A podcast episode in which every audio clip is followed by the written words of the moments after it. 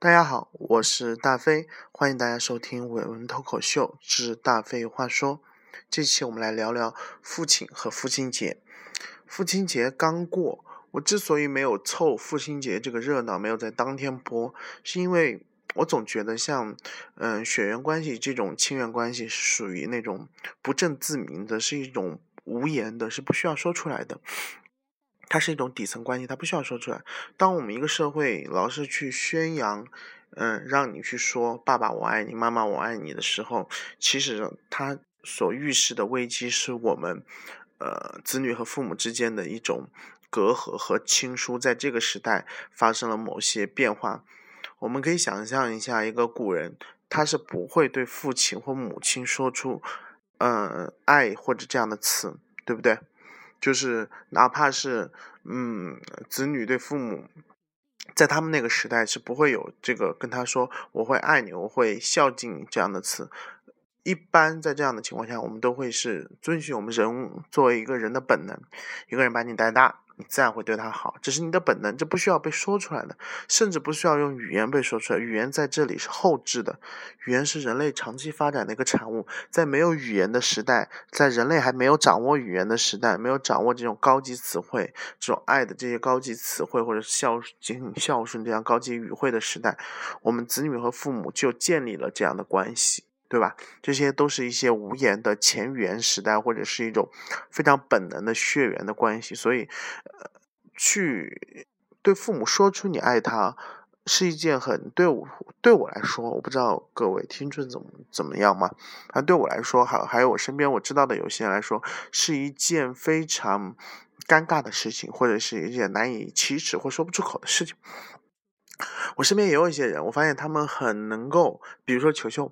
他就可以跟秋妈说他爱她，嗯，但是我也发现了，他当他这么说的时候，他其实是一种，嗯，可能是跟他的父母的一种交流方式所引发的，他的一种游戏，或者是这样的一种，一种在一种游戏的状况下说出来的，他也没有背负某些心灵上的压力，他只是说而已。这时候语言在这里是不表意的，语言本身是。空气或者是透明的，而我们自己本能的行为和行动才是这句话最重要的后面的依称支撑。好。我说一下我父亲节干了一件什么事吧。我父亲节回家，然后我发现我爸住的那个出租屋里面就会特别的闷热，因为呃我们家做豆腐的嘛，有个豆腐档在菜市场里面，呃它是呃一个 loft 的一个结构，下面是摆黄豆啊，因为做豆腐都知道要放很多黄豆，所以上面是人睡觉的地方，所以相对而言比较乳热，就是很。那种热是一种让人难受的热，然后你感觉，因为我爸在建这个房子自建的嘛，在建的时候又忘了在那个呃那个楼层上面，就是 loft 的那个上层那那块开个窗户，他忘了开，所以那那上面就会显得特别热。因为我我们搬进去，我爸妈搬进去也就才一年多，所以我其实没在里面住过，所以我发现这次发现特别热，然后呢，我就给我爸妈买了一。一台很 便宜、很便宜的空调。鉴于我现在收入，买了一台很便宜的空调。我还没有跟我爸说，因为我刚下单没几天，应该没送到。送到了之后，我要提前跟我老爸说一声。但是我我大概能猜到，当我跟我爸说我给你买了一台空调，或者是呃，我爸的反应一定是骂我乱花钱。你们能明白这样的一个父母和子女的关系吗？因为我爸妈相对而言比较节省，他肯定会骂我乱花钱，然后骂完之后该怎么办？我只要跟他说这个东西也退不了，你就看着办嘛。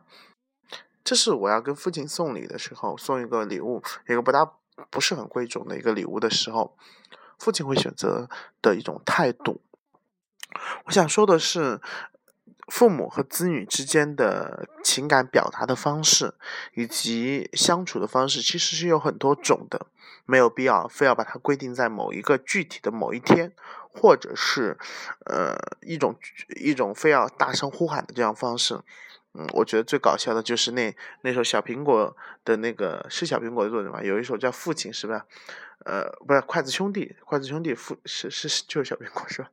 然后就是那个叫什么？呃，里面有一句歌词超级搞笑，叫“我用我什么父亲，我愿用用一生还是下半生换你平安喜乐”，你不觉得这是一句谎言吗？没有一个子女会愿意用自己的下半生换父亲的什么母亲的平安喜乐，而且父母也不会希望你去做这样的一个选择，对不对？这句歌词就无比的肉麻，然后所有的成年人在那个我知道有一些 我身边很很很传统的人，然后他就会在 KTV 里大声放歌，什么我用用下半生换你平安喜乐。当我听到这个歌的时候，我就会觉得一个觉得虚伪，一个觉得恶心，我会生我会有生理的恶心的反应。我们对父母的爱，对对父母的爱，对兄弟姐妹的爱，或者是他跟我们我们以后会讲，跟我们所自我选择爱情是不一样的。他是不需要证明，他不需要明证，他也不需要任何多余的东西，任何东西都是多余，因为他就是血液，他就是一个血脉，对吧？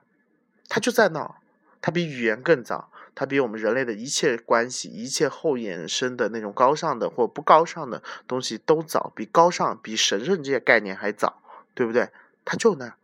就是你妈妈一根脐带上穿下来的，你，你爸爸生了你，对不对？好。这期我想跟大家分享的就是我对父亲的父亲和子女之间的关系的一种看法，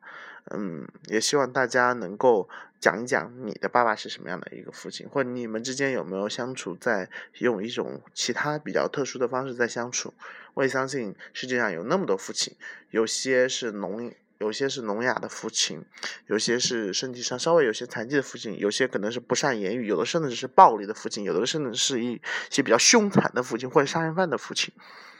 这么多父亲，这么多不同的子女关系，它是组成我们社会多样性，让我们感觉人生其实是有许多面向的